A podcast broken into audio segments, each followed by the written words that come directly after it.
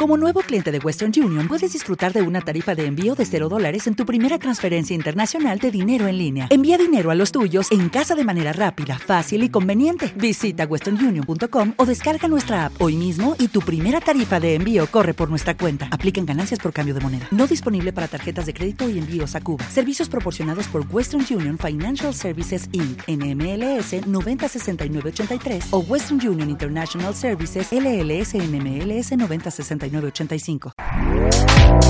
este podcast forma parte de Evox Originals. Disfruta de este avance. ¿Qué tal, Juan Luis? ¿Cómo estás?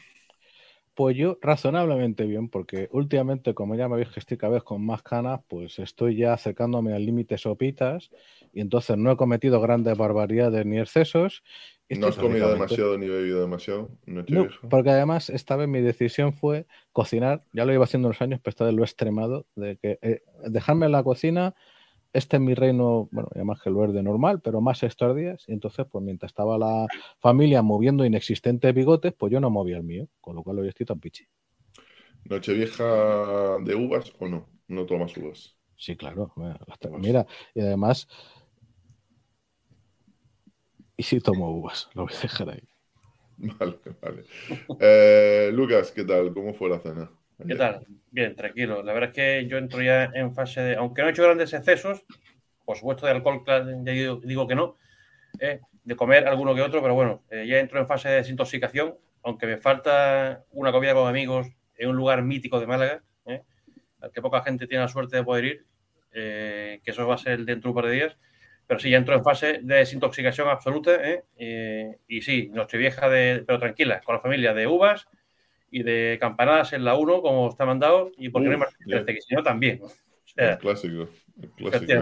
Yo, lo vi en la sexta por. Fijaos lo que. Me voy a contar una anécdota. Fijaos lo que miro la tele, que a la hora de, coger el mando para poner las campanadas, no lo, no, lo encontré. Eh, tuve que encender, ¿sabéis esos botoncillos que lleva la tele detrás?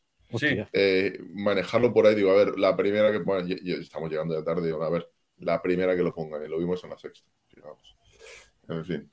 Eh, bueno, chicos, eh, tengo que deciros a todos, los que habéis visto el directo de esta mañana, sabéis que mentalmente mi estado, mi estado de trabajo de mis neuronas probablemente va a estar hoy a niveles pauperrimos. Perdonadme, voy a ponerme la venda antes de la herida pero perdonadme cualquier bajada de rendimiento mental, que puede ser eh, considerable. Deciros además que hoy vamos a tratar temas muy interesantes. Voy a hacer una recopilación de lo que vamos a hablar con Juan Luis Chulía y con Lucas Martín, que posteriormente, antes de empezar, lo haré también. Vamos a tratar nada menos que el artículo que escribió hace dos o tres semanas Boris Johnson, el ex primer ministro británico, con aún mucha ascendencia dentro del Partido Conservador, que escribió un artículo en el Wall Street Journal diciendo básicamente, y lo voy a resumir bastante, que esta guerra solo puede acabar de una forma porque el pueblo y la dirigencia ucraniana solo va a aceptar ese resultado. Y que cuanto antes todo el mundo se haga la idea de eso, y dice prácticamente todo el mundo, mejor. Y por tanto, si ese va a ser el resultado, cuanto antes se facilite ese resultado, también mejor. Eso tiene muchísimas implicaciones, ¿eh? Muchísimas implicaciones.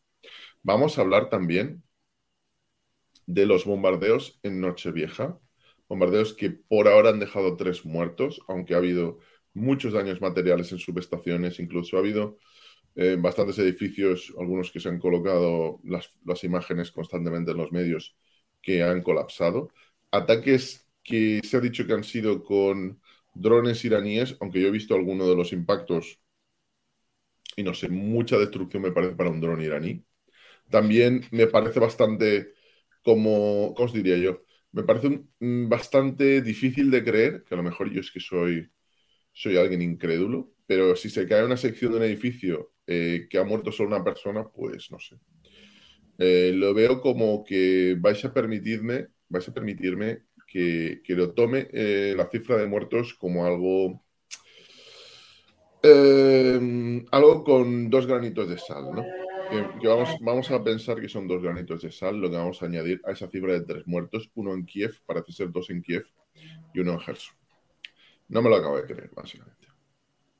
Vamos a hablar también de una noticia recurrente, de nuevo, en estos casos, en este caso de eh, medios y, mm, digamos, analistas cercanos a Ucrania, según la cual eh, Rusia, al nivel de gasto de obuses, de munición que está haciendo en estos momentos, llegaría muy tocada a marzo y que no podría mantener la intensidad del conflicto en marzo. Eso, bueno, mm, habría que verlo. Justamente había hay un análisis de Michael Kaufman diciendo que es evidente que los misiles de la precisión que sea que se están utilizando en las últimas oleadas son misiles de fabricación rusa, que se van haciendo esas oleadas porque no se van a sacar, si la fábrica saca uno al día o dos al día o tres al día, lo que sea, no se van a tirar tres, esperan a haber fabricado 80 o 100 y los lanzan y van así con oleadas de fabricación.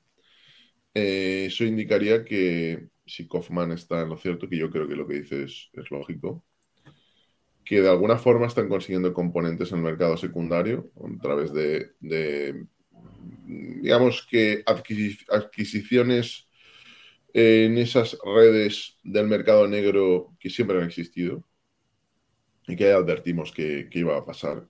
Microchips iban a llegar a Rusia de una forma u otra. Vamos a hablar también de una noticia que a mí me ha dejado bastante sorprendido y es la noticia de que Shoigu podría estar iniciando una especie de Wagner 2.0. No sabría cómo definirlo. Una, básicamente una empresa conocida como, como es la Wagner y tantas otras, entre comillas, de mercenarios.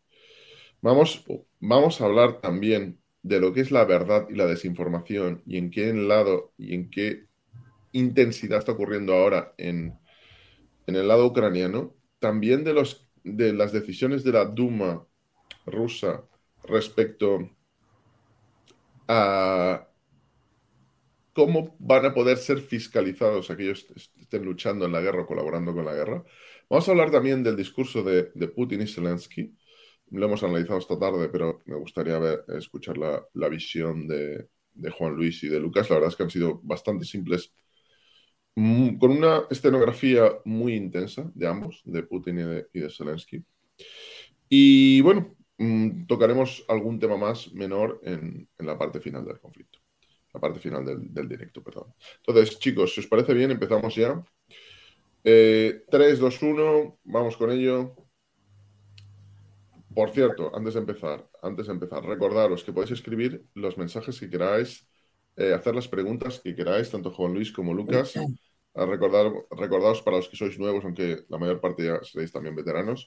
Estamos con Juan Luis Chulilla, que es el director del podcast Por Tierra, Mar y Aire, podéis encontrar en YouTube, podéis encontrar en Evox, en tantas otras plataformas.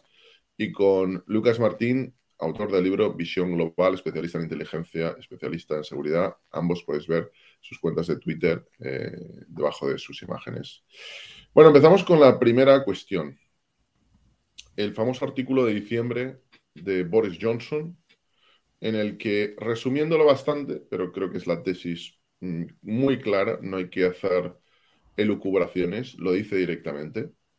Boris Johnson, el ex primer ministro británico, afirma que esta guerra solo puede acabar de una forma y solo va a acabar de una forma. Y esa forma es la derrota de la Federación Rusa en, Ucrania. Y entra a definir lo que es la derrota. Porque muchas veces hablamos aquello de, bueno, ¿qué es, qué es vencer? ¿Qué es, qué es perder? No nos ponemos de acuerdo. Él lo define. Dice, esto va a acabar con el retorno a las fronteras del 2014. Es decir, que la Federación Rusa no haya conquistado un kilómetro de suelo en este 2022, ha sido expulsada de todas esas zonas, implicaría el mantenimiento de Crimea y de una parte del Donbass, alrededor del 35% del suelo, e implicaría, mm, además, afirma Johnson, que una ayuda internacional que garantice eso lo antes posible, porque será lo mejor para empezar a reconstruir la estructura internacional de seguridad. Entonces, eh, te voy a preguntar primero a ti, Lucas.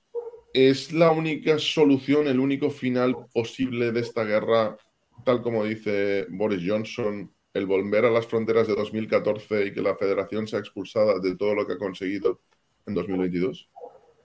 Eh, bueno, en primer lugar, yo cuando vi el, el, estas declaraciones de Boris Johnson, esta entrevista, y vi el, titular, el titular llevaba engaños. Y de hecho, el titular, recuerdas que te respondí porque me, quedó, me sorprendió un poco, ¿no? Ya pues, cuando lo vi más en detalle, eh, pues lo, entendí.